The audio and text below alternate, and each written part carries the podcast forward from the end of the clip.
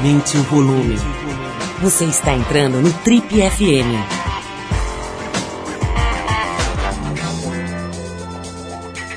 Oi, eu sou o Paulo Lima e a gente está começando agora mais um Trip FM, o programa de rádio da revista Trip. Já são mais de 30 anos no rádio brasileiro. Bom, e no programa de hoje o Trip FM conversa com um dos principais cineastas do Brasil na atualidade. A gente está falando do Fernando Meirelles, diretor de filmes como Cidade de Deus e O Jardineiro Fiel. O Fernando vem contar sobre os seus novos projetos. Ele anda meio desanimado com a distribuição do cinema nacional e vem diversificando o seu repertório. Além de ter sido produtor executivo do documentário A Lei da Água, um filme que mostra a íntima ligação entre o novo Código Florestal Brasileiro, o desmatamento das florestas e a crise hídrica, ele também é um dos responsáveis por elaborar a cerimônia de abertura dos Jogos Olímpicos do Rio 2016.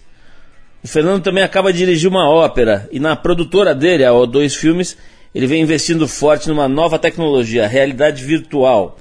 Bom, é sobre tudo isso que a gente vai conversar hoje com o Fernando Meirelles, cineasta, aqui no Trip FM. Mas antes desse papo a gente vai com o Belly Sebastian, grupo escocês, que se apresenta no próximo dia 17 de outubro aqui em São Paulo.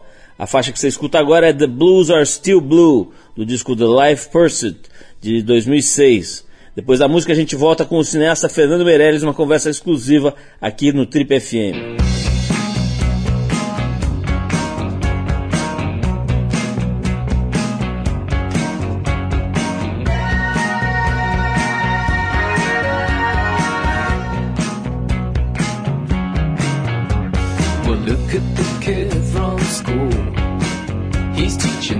Mamas and papas how to be a little cool. He's changing fashion the way he dress. Attracted to old the hoodies where the for the kid with the will to funky dances in secret. He's a part-time punk. Now she's getting off the plane. She wants to write a thesis on the population of the privilege. The kids fighting up the lane. Shoplifting, just drifting like the switchblade on the crossbar of this trouble, she's got the moves. She's taken an elementary class in kung fu. I left my washing in the laundrette. You can put some money on it. You can place a little bet that when I see my washing, the black will be gray and the white will be gray, but the blues are still blue.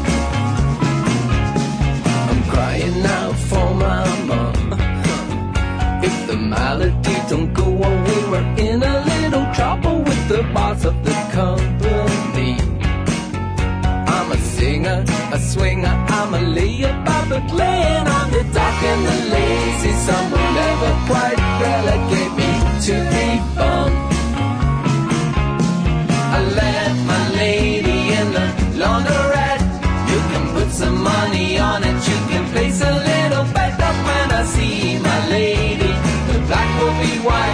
the white will be black, but the blues are still blue.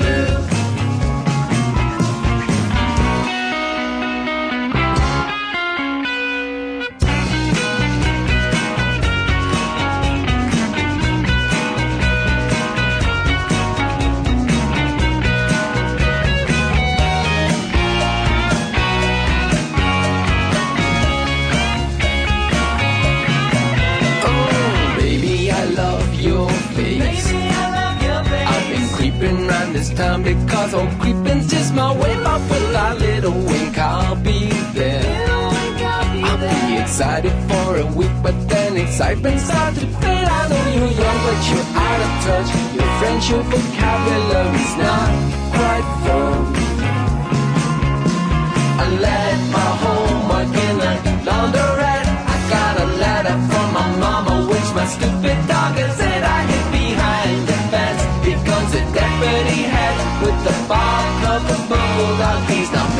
Much sense.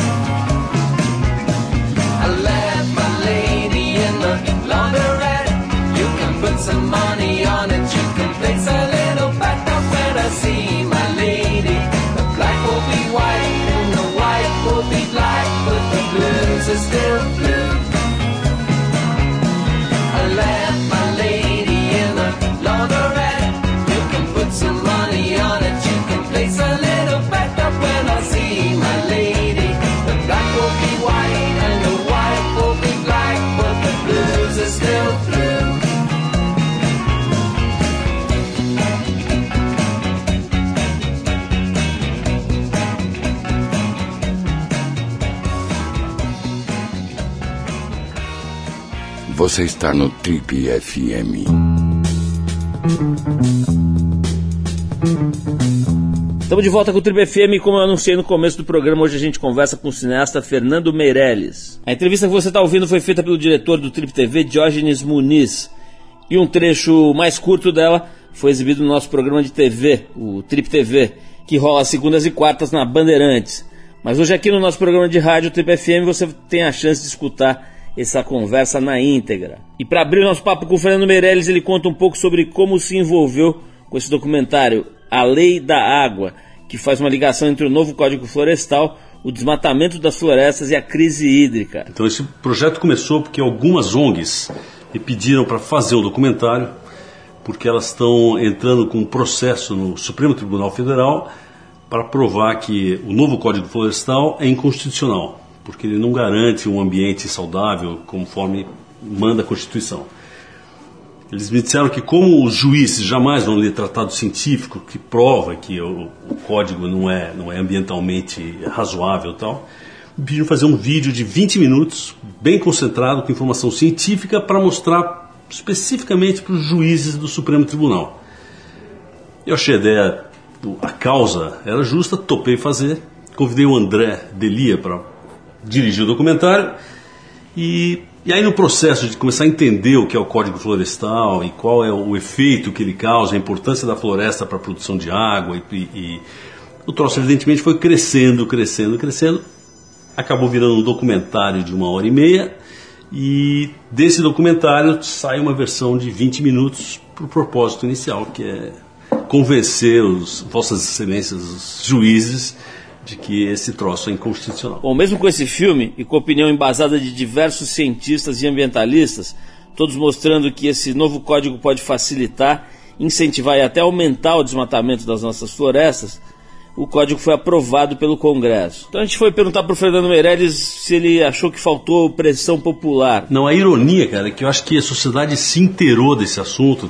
Teve campanhas, né? Floresta faz a diferença teve uma movimentação de pressionar o Congresso, a Academia Brasileira de Ciências, a SBPC, fizeram relatórios, passaram meses fazendo relatórios muito completos e, e, e, muito embasados de que o código era um engano e tal.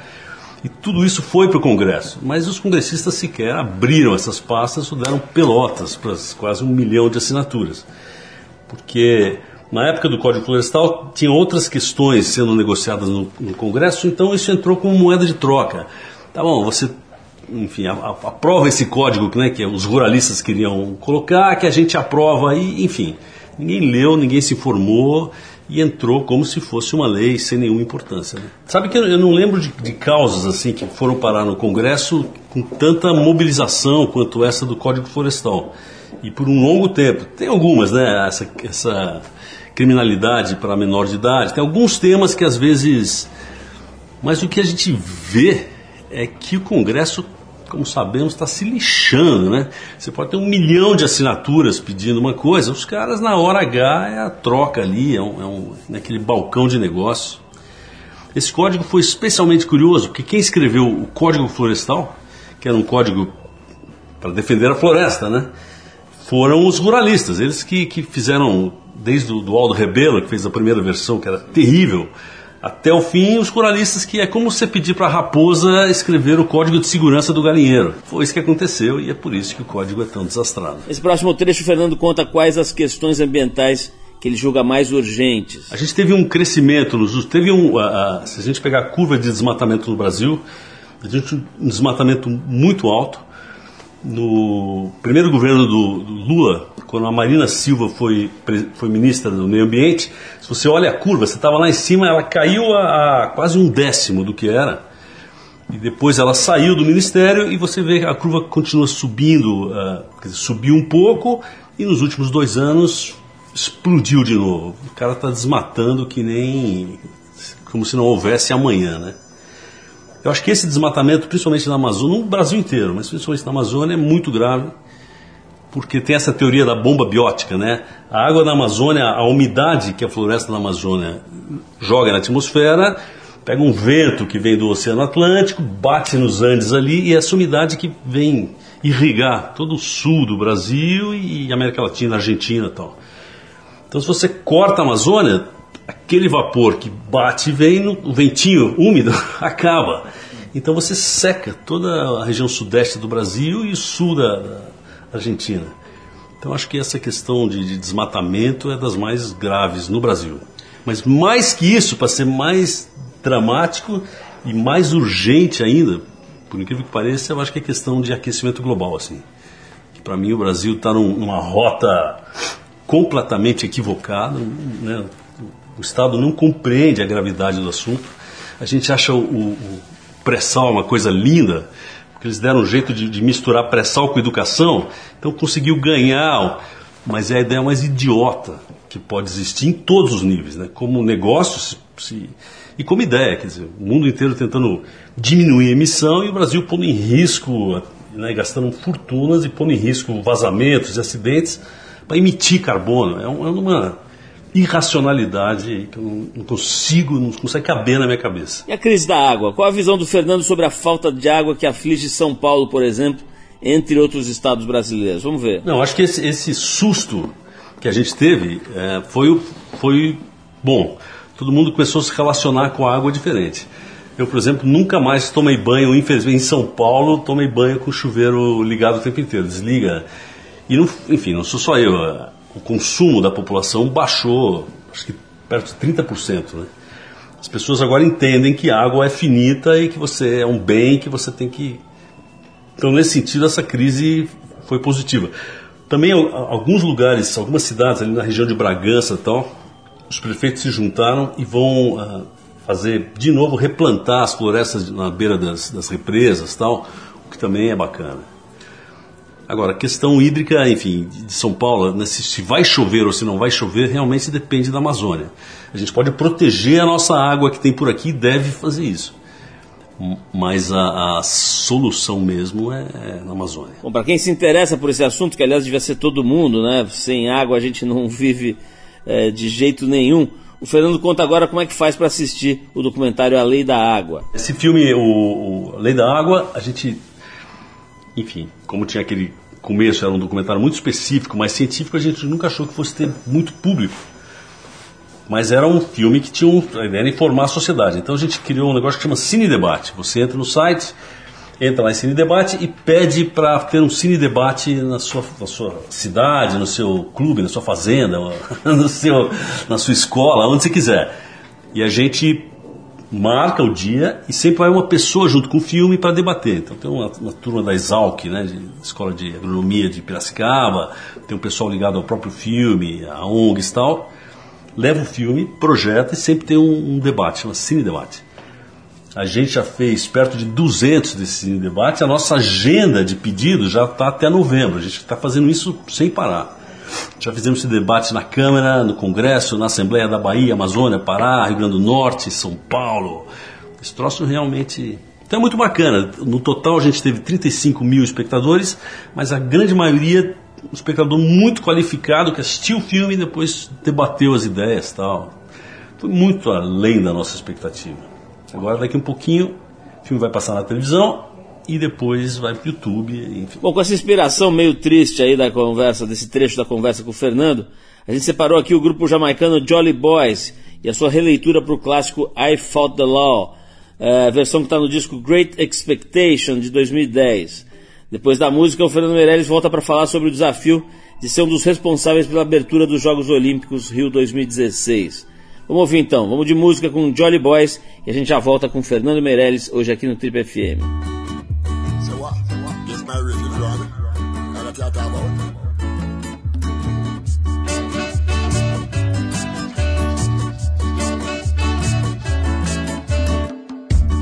rocks in the hot sun.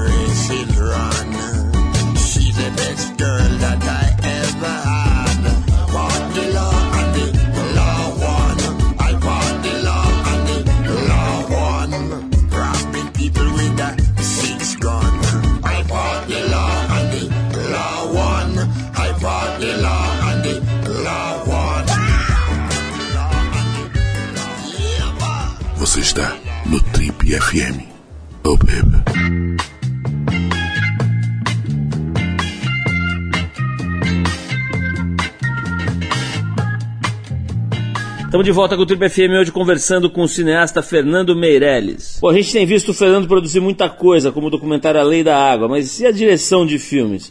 O que é que ele tem feito como diretor? Vamos ver. Eu nunca paro, cara. Eu tenho um lado produtor, assim, né? Que eu, que eu faço, produzo muitas coisas, leio muito roteiro, dou muito palpite, muito roteiro e tal. Mas eu, nos últimos anos, né? Esse ano tiveram duas séries, né? Teve o Feliz para Sempre e Os Experientes, que estreou na Globo. Agora, semana que vem, estou indo para Belém, vou dirigir uma ópera. Nunca dirigi uma ópera. É uma ópera, o Pescadores de Pérola, do Bizet. Me convidaram e eu irresponsavelmente topei, então estou metido lá para. Eu adoro, adoro fazer coisas que eu não sei, assim. Um pouco essa, essa coisa dos 12 anos, de, de pegar um troço novo e, e, tentar entender como é que faz tal.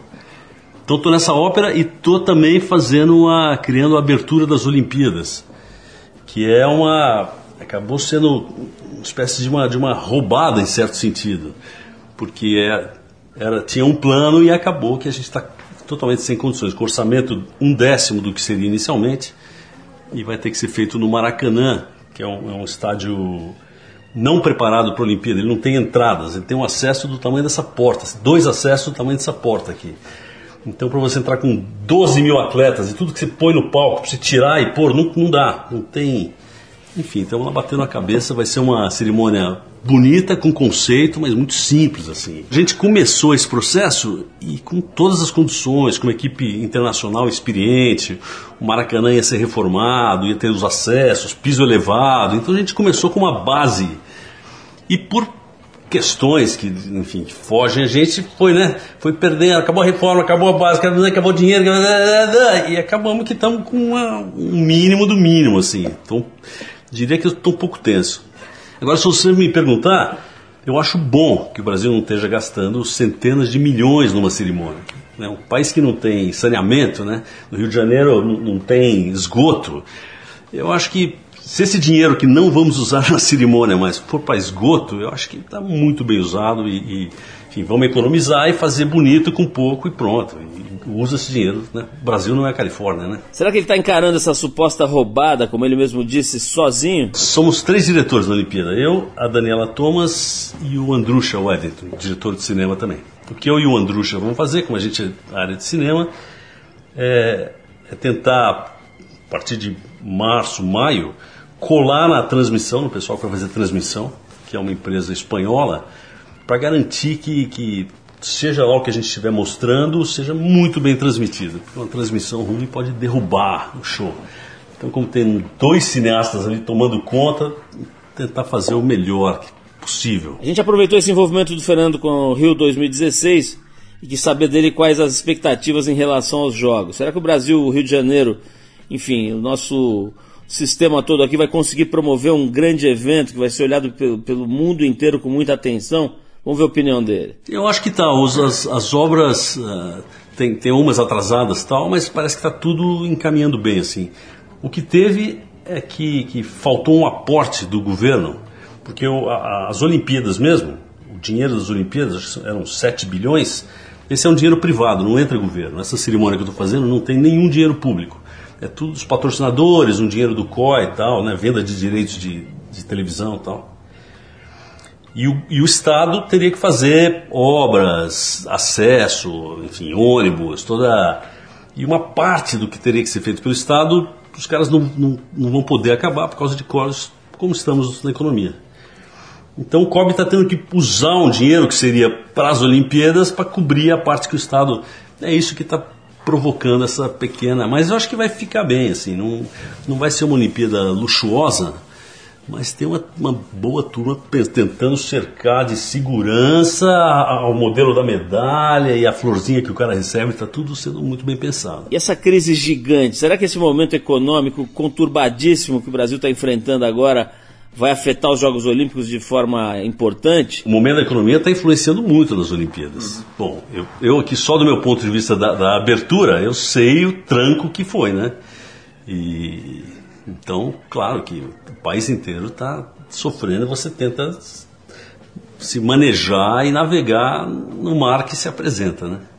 Tá dando, vamos ir, vamos, tem que, tem que, tem que, assim, você é contra o governo, você é a favor do governo, não importa, cara, a gente tem que fazer, tentar fazer o mais direito possível, porque é muita gente que assiste, né, nossa imagem e tal, isso pode queimar o Brasil, uma Olimpíada mal feita pode queimar o país por para sempre, assim como jogou a China para né, a Lua para sempre. Bom, a gente já volta para conversar mais com o cineasta Fernando Meirelles sobre o momento político e econômico do Brasil e sobre Utopia, que é o tema que a Trip está discutindo nesse momento em todas as suas plataformas. Mas antes a gente vai com Eddie Vedder e a faixa Society, música do seu primeiro disco solo, a trilha sonora do filme Into the Wild, de 2007.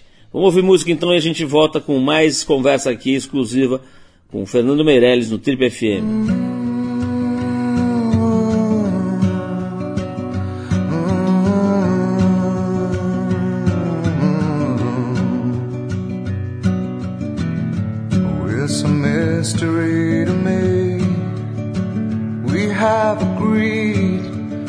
We have agreed. And you think you have to want more than you need. Until you have it all, you won't be free. Society, you're a crazy breed I hope you're not lonely without me.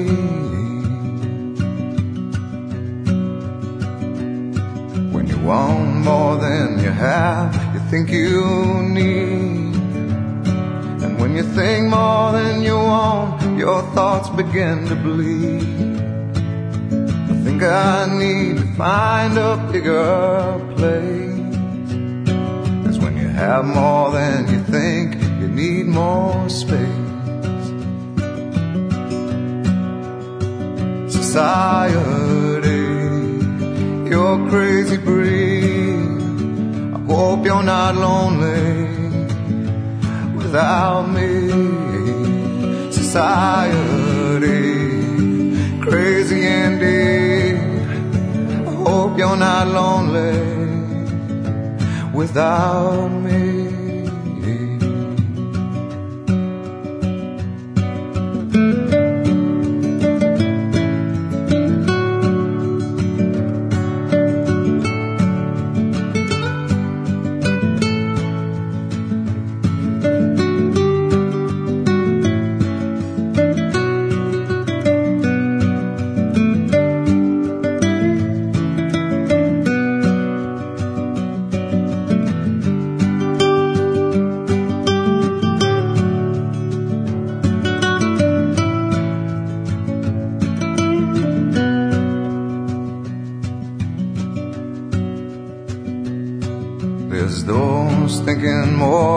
Less is more.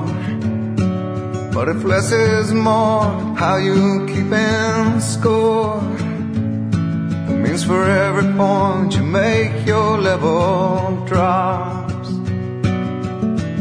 Kinda like you're starting from the top. And You can't do that. Society, you're crazy breed I hope you're not lonely without me. Society, crazy indeed.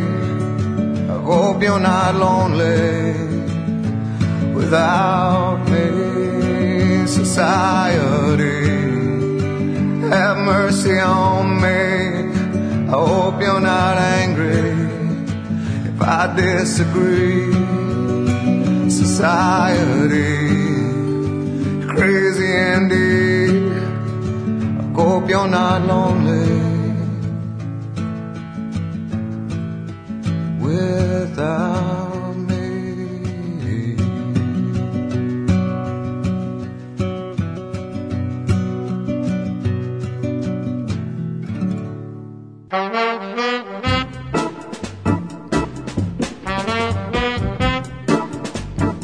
Estamos de volta com o Tribo FM como eu anunciei no começo do programa, hoje a gente conversa com o cineasta Fernando Meirelles. E a gente abre esse bloco com a opinião do Fernando sobre o momento conturbadíssimo pelo qual nosso país está passando. Fala aí, Fernando, como é que tá o cenário aí na tua visão? É, o momento do país a gente a gente tá, parece que estão dando uma passada limpo assim. Vamos ter uns três, quatro anos difíceis pela frente aí, mas eu tento sempre olhar o lado positivo que parece, parece que, que as práticas vão mudar, né? Você ter grandes capitões, as duas, né? Odebrecht, Andrade Gutierrez na cadeia, cara, isso, isso é um, um Brasil que nunca existiu, né? Então é, é, péssimo o motivo, mas me dá um certo alento ver que, que, né, que existe uma Polícia Federal independente, que existe um, né, um, uma parte do Judiciário independente, Ministério Público ativo tal. Então tem um, tem um lado muito chato que a gente vai ter que. Frustru, o, o que deveria acontecer vai ser adiado mais uma vez. Né, agora foi cortado verba de educação, é que essa não poderia. É o último lugar, mas tivemos um grande corte na educação. Mas tem um lado bom que eu acho que a, a prática, a transparência está virando um, um novo. está aparecendo um novo padrão no Brasil para isso. Então eu olho, eu olho isso com olhos positivos também. E eu nunca entro nessa história de, de PT, PSDB e tal, porque eu acho que. Se... Não, impeachment. Ah, não, eu sou totalmente contra o impeachment. Né? Eu acho que é tudo que o Brasil não precisa é, é, é uma, uma, troca e acho que não se justifica. Enfim, eu, eu, eu acho que, que, a Dilma pode até ter uma responsabilidade porque ela, né, ela, ela era da, do conselho da Petrobras, ela foi ministra de Minas Energias, ela é a presidente. Mas não assim, para o país não é bom o impeachment. Né? Eu sou totalmente. Deixa, deixa acabar o governo que construiu e aí vamos para uma nova fase que eu espero não seja nem PSDB, nem PT, seja uma visão para um mundo diferente, que evidentemente, do meu ponto de vista, é a Marina Silva, que eu apoio faz tempo. Utopia é o tema que a Trip está discutindo nesse momento em todas as suas plataformas. A gente, claro, quis saber do Fernando qual a utopia dele, a utopia particular dele. De utopia? Eu acho que agora, ou, a gente acredita na utopia e começa a construir uma, uma, realmente uma nova civilização. Está aí o Papa falando, a, a, Nações Unidas soltou um relatório aí também dizendo que a gente precisa realmente mudar mais para não mudar nosso padrão de consumo, nossa maneira de estar no planeta. É, é um outro mundo que precisa, que é uma utopia. Mas a gente está assim, acho que estão há dois, três anos, temos tempo para decidir. Que optamos por tentar buscar essa utopia, ou estamos caminhando para a distopia total.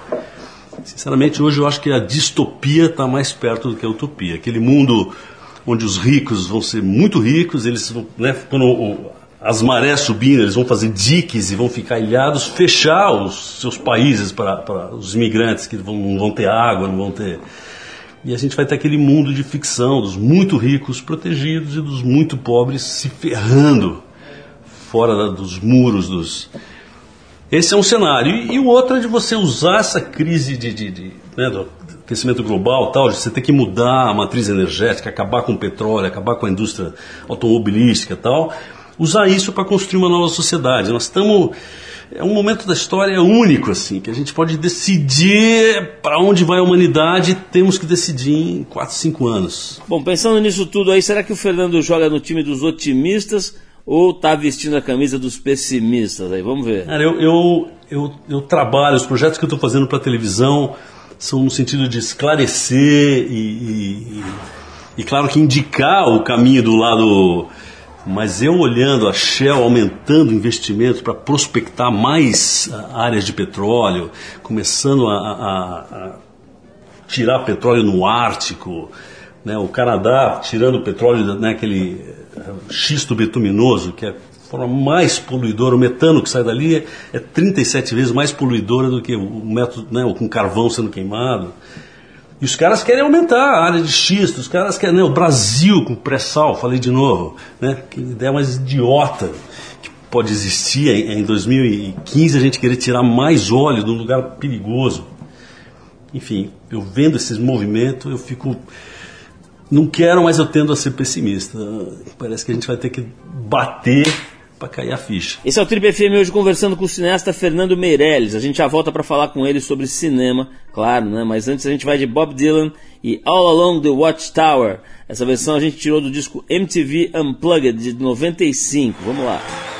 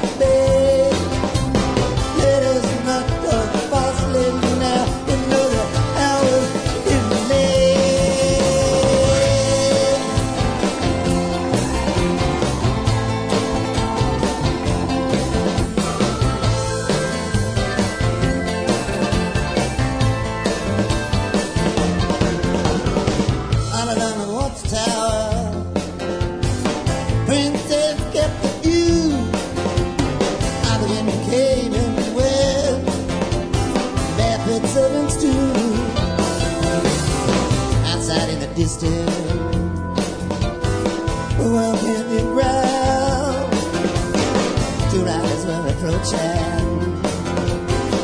The wind began to howl.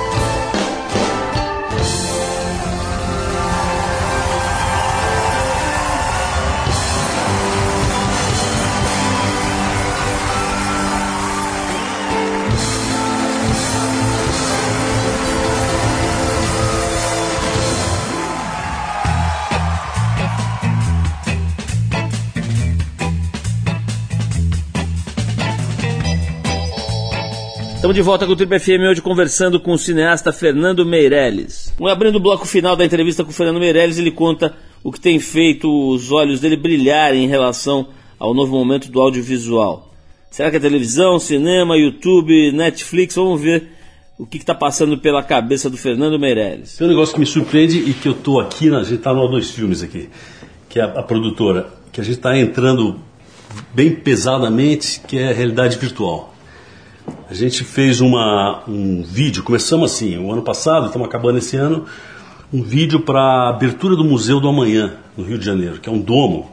Então é um vídeo em 360, que é a mesma técnica dessa que você usa para, né, que você põe o iPhone ou com óculosinhos da, da, né, o, da Samsung. Ou... A experiência desse, de, de filmes com realidade virtual é muito forte, cara. Eu, eu acho que esse troço não é uma, né, uma modinha, ou que nem 3D, que você vai ao cinema e põe aquele óculos, que é meio frau aquilo, né? Ah, para mim, a realidade virtual realmente é uma experiência imersiva que te dá uma qualidade de, de, de, né, de, de entrar dentro da história, de, que é muito poderosa. O que a gente está fazendo aqui no A2, a gente está primeiro aprendendo a filmar, compramos já algumas câmeras diferentes, estamos testando a maneira. O problema de realidade virtual é como você fazer a emenda das imagens. Você filma com de 6 a 24 câmeras, o melhor é um sisteminha da Jaunt de 24 câmeras, né, porque é 3D e tal. Você filma e depois você tem que colar as emendas. Essa cola das emendas de cada imagem que você faz que é o grande truque, assim. Então a gente está aprendendo a fazer isso aqui na, na O2. E a nossa ideia era ainda no semestre que vem fazer seis curta-metragens para tentar usar esse negócio da, do VR para ficção, para drama. Porque você assistindo o que está na internet, realidade virtual hoje quase tudo que tem é meio, meio um parente do, do videogame, assim. É sempre nego com uma metralhadora matando monstro, monstro saindo do metrô. É, é só esse negócio meio juvenil, né, assim, para criança de 11 anos, 10 anos e que adulto segue. A gente quer testar a realidade virtual para drama, fazer, enfim, programas mais adultos, assim, para tiozão como eu. Então você perguntou o que que você tá ligado tal, para mim esse é um grande barato. E, e tô, tô em cima, estava em Los Angeles a semana passada vendo esses caras. Tamo, ó, dois filmes está muito em cima desse troço. Quando o Fernando começou a carreira dele, as principais dificuldades em trabalhar com audiovisual eram da ordem técnica, a dificuldade de adquirir equipamentos, tudo muito difícil, caro, pesado, e também a distribuição, poucos canais dispostos a veicular a produção independente. Hoje qualquer moleque de 5, 10 anos tem um smartphone aí, grava, edita, consegue colocar seus vídeos disponíveis num canal na internet, né? tem distribuição mais facilitada. Então, quais serão as dificuldades hoje de se trabalhar e de ter sucesso nessa área? na opinião de alguém que está há 30 anos na batalha? Quando eu comecei, a dificuldade era você conseguir uma câmera, e depois conseguir gravar, precisava de muita luz, e depois conseguir montar, era tudo, né, você fazer sua peça era difícil. Hoje não, hoje, como você falou, um moleque de 5 anos faz. E, então facilitou muito. Por outro lado, tem esse moleque de 5 anos e mais 300 milhões fazendo. Então a oferta é tão grande que hoje como é que o seu troço consegue aparecer? porque você se perdeu. Agora, se você pesquisar, tem muita coisa muito boa aí. Você começar, você vai entrando você vai tirando, tem muita gente muito talentosa fazendo coisa que ninguém vê, né? Eu agora, para esse trabalho das Olimpíadas, a gente tem pesquisador, gente tentando achar pessoas interessantes e, cara, o que eu vi de vídeo bacana feito, sei lá, na Rocinha, no, coisas muito criativas, muito. Algumas a gente está até trazendo para a cerimônia. E, mas eles estão escondidos né, num mar de outros milhares e milhões de coisinhas. Né? Agora, uma curiosidade: será que o Fernando fica ligado nessa oferta toda de conteúdo aí em audiovisual? Será que ele fica garimpando talentos no YouTube? olhando os outros canais de vídeo na internet? Vamos ver. Eu assisto bastante, mas mais o que me mandam. Assim, é muito raro eu ficar às vezes, às vezes tem que ter, por exemplo, agora no Pescadores de Pérola, que eu, por exemplo, eu fui ver como é que é essa obra, não conheço muito ópera, não, gosto muito de ópera, aí fui atrás. Aí fui, comecei a assistir as versões, aí era tudo YouTube. Aí você acha um cantor, aí você vai ver outra. Eu dei uma, uma, uma navegada assim, mas em geral as pessoas me mandam sites e, de VR e tal, eu fico recebendo e tem uma curadoria para chegar até. Isso é muita coisa, né, cara? assusta um pouquinho, dá uma, né? Fala, caraca. Assim. E... Agora, a gente aqui está numa situação um, um, pouquinho melhor que, que, enfim, um cara que vai, quer fazer em casa e tal. Dois tem contato, né, com, com, com Globo, com HBO, com... Então, o que fizer, você sabe que não consegue estourar, é impossível, mas você consegue ter alguma visibilidade para as coisas que você vai fazendo. Então, para fechar esse papo, Fernando, que é um dos diretores brasileiros de cinema de maior sucesso em todos os tempos, diz por que, que ele tem feito poucos filmes. Distribuição de filme brasileiro, é, é, acho que a dificuldade hoje não é só no Brasil, é no mundo inteiro. Né? Filme pequeno não, não tem mais espaço. Os filmes têm espaço são os filmes evento, né? Porque os, os filmes hoje, esses Marvels tal, são filmes que eles lançam filme para lançar o videogame. O dinheiro está no videogame, né? Mais que no filme. E e aí você vai lá, faz seu drama familiar, faz a sua historinha tal. Realmente não tem espaço e, e, porque não tem uma mídia, não tem uma venda forte disso. É uma situação meio checkmate assim. E não é só no Brasil, é no, no mundo inteiro. Então eu até parei de, assim, não tenho nenhum projeto de fazer de cinema no, no Brasil tal, por isso, porque você fica lá dois, três anos e aí você não consegue mostrar. Talvez eu até conseguisse um pouco mais, porque tem uma certa repercussão, a cobertura de imprensa tal. Mas é muito desanimador aqui. O 2 continua produzindo longa, vamos lançar agora Zoom esse, esse ano, agora em Toronto, daqui um mês e meio. Mas é duro, porque você faz, faz, capricha e, e a turma não vai. O espaço é só para os grandões mesmo. Fiquei meio desanimado. Bom, é isso. Você ouviu o nosso papo com o cineasta Fernando Meirelles aqui no Triple FM. A gente fecha essa conversa com a cantora sueca Lick Lee e a faixa Little Bit do disco Youth Novels de 2008.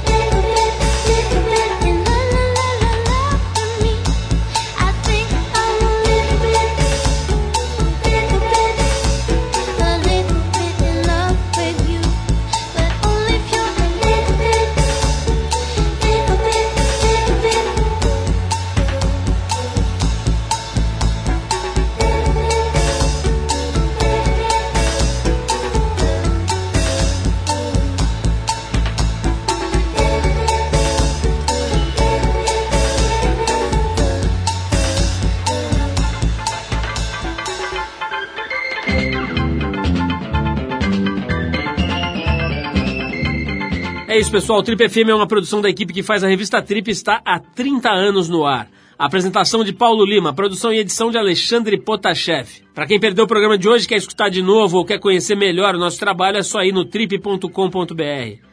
Lá você vai encontrar um arquivo com centenas de entrevistas feitas por nós aqui nos últimos 14 anos e vai poder baixar essas entrevistas para escutar a hora que quiser e onde quiser. Ou você pode assistir a vários dos conteúdos produzidos pela Trip lá no YouTube. É só acessar youtube.com/trip. Na semana que vem a gente volta nesse mesmo horário com mais um Trip FM. Um abração e até a próxima.